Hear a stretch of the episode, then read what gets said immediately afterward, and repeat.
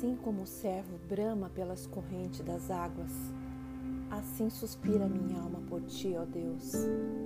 A minha alma tem sede de Deus, do Deus vivo. Quando entrarei e me apresentarei ante a face de Deus?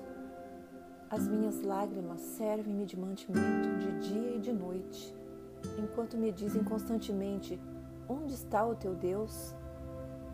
Quando me lembro disto, dentro de mim derramo a minha alma, pois eu havia ido com a multidão.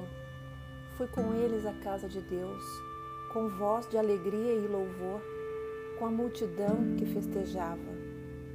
Por que estás abatida, ó minha alma? E por que te perturbas dentro de mim?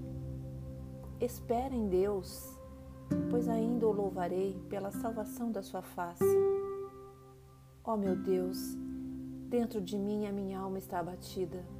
Por isso lembro-me de ti desde a terra do Jordão e desde os Hermonitas, desde o pequeno monte.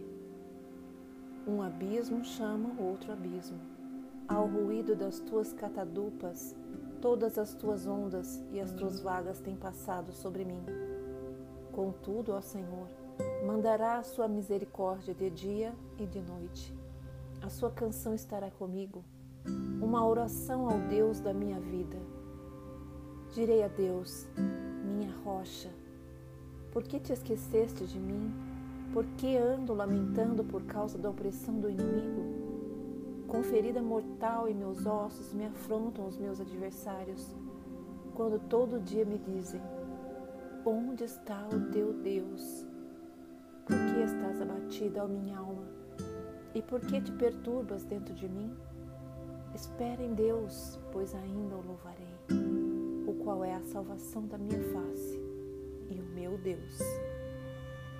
Amém.